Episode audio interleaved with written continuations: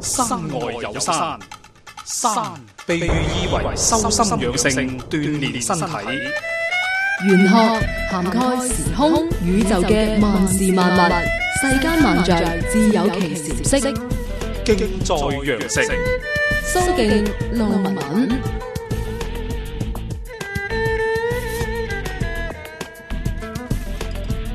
接住落嚟啦，睇到呢位叫做誒、呃小帥哥長雲再現嘅朋友，咁佢呢就話自己係開出租車嘅，咁而家呢就想誒、呃、師傅呢同佢嘅仔仔睇睇，咁佢嘅仔仔呢係生於農曆嘅二零零二年十一月二十九晏晝十四點到十五點左右。咁啊，想問下師傅，佢仔仔五行缺咗乜嘢？學業同埋健康會點樣？好噶好噶，嗱呢位朋友聽住下啦。咁啊，你仔仔生喺二零零二年嘅，啊農曆咧就十一月嘅廿九未時嘅，新歷咧零三年嘅一月一號啊，嗯，啊生肖屬馬嘅，而佢出世嗰日係甲戌日，成個八字裏邊咧就水土兩旺，嗯，啊火同木啊金都比較弱咗少少啦，啊嗯咁啊樣樣都齊晒嘅。係。咁原來甲戌日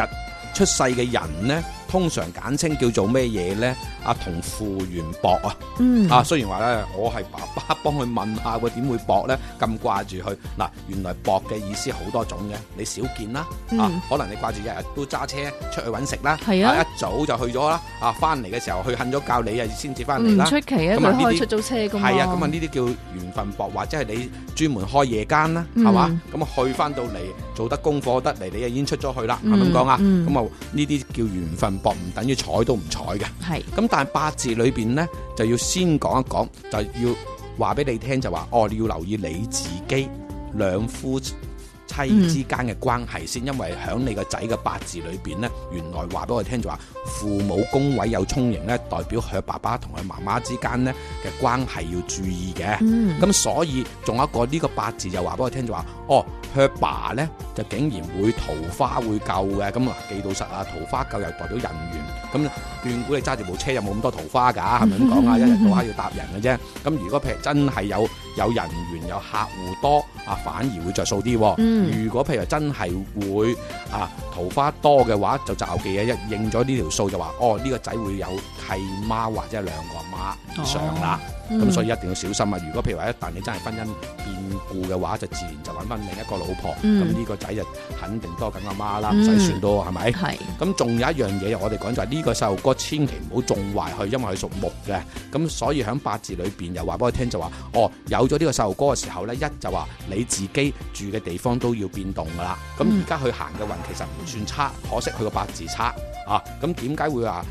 八字差行嘅運好呢，原來佢從十三歲啱啱今年轉入另一個運，之前個運係唔算好嘅。嗯嚇、啊之前由三歲至誒十二歲之前咧，行嗰個運咧就行緊個老豆個運啊、財運啊，行親呢個運咧，相對嚟講，一就老豆可能競爭大啦，啊，可能自己揸出租的士咧，可能揾食咧啊多多少少可能加誒啊競爭啦，或者有拍檔啦咁樣樣。嗯咁而家轉入另一呢一、個運嘅時候呢，都話暗示緊，哦，佢爸爸開始有另類嘅嘢要諗啦，嗯啊，甚至係會做嘅嘢慢慢慢慢越嚟越好咗啦，即係你自己會好咗嘅，咁嗯啊把握機會先。咁其次係呢個仔呢，行緊個六運，咁細個呢，行福祿呢，有好有唔好，好嘅自在啫喎。嗯哦佢唔一定話發財喎，因為咁細個冇得係咯發財喎。咁但係喺佢八字裏邊個火敗咗嘅，火敗親嘅人咧讀書唔叻仔啊。咁啊真係自在㗎咁但係咁啊聰懶咯明啫喎，係啊讀書係啊懶咪啊佢一自在定咯嗯懶呢個首歌係喺屋企好懶嘅，逢係恩寵啲人都懶啲嘅。啊，咁所以呢個八字咧最好係俾外人教啦。嗯啊，咁啊，譬如話哦，自己有大佬啊，或者姨媽姑姐啊嗰啲啊，嗯誒、幫手誒畫一畫先得。咁甚至呢啲命呢，如果有條件啊，第時買屋啊，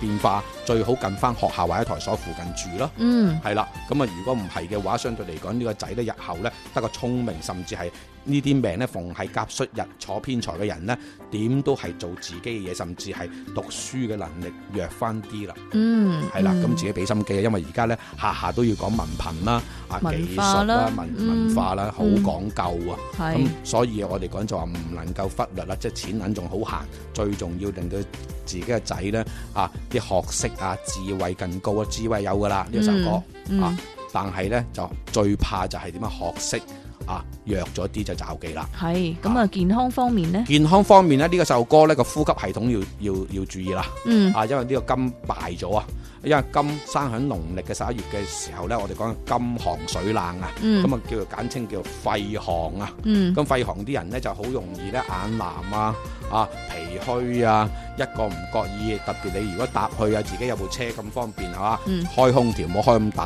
啊，唔係黑黐利是啊，嗯咁啊咁細個成日以為有人周，其實冇嘅，就係、嗯空調冷親啫，係咁啊要注意啲啦嚇。咁佢仲話咩五行嘅水漏咗，用咩嚟塞住喎？ 哦，佢嘅意思就係五行嘅水太旺而過量，嗯搏命流流走啦嚇，嗯滿瀉啫。其實佢嘅意思講，咁、嗯其實係用土嚟嚟制住佢得㗎，要用乾土，唔唔準用濕土啦。咁即即係點是做話啊？唔準用丑土，咁即即係點係做咧？平牛啊時嚇。平時用咁咩做平？時係咩嘢呢？嗱，呢啲呢，如果譬如話喺個身體度咁細個呢，通常我哋可以解釋幾樣嘢嘅，嗯可以話哦，例如啲褲啊，可以用棕色啊、啡色啊。哦，啊，即係啊土或者顏色土嘅顏啦，色啊黃色啊，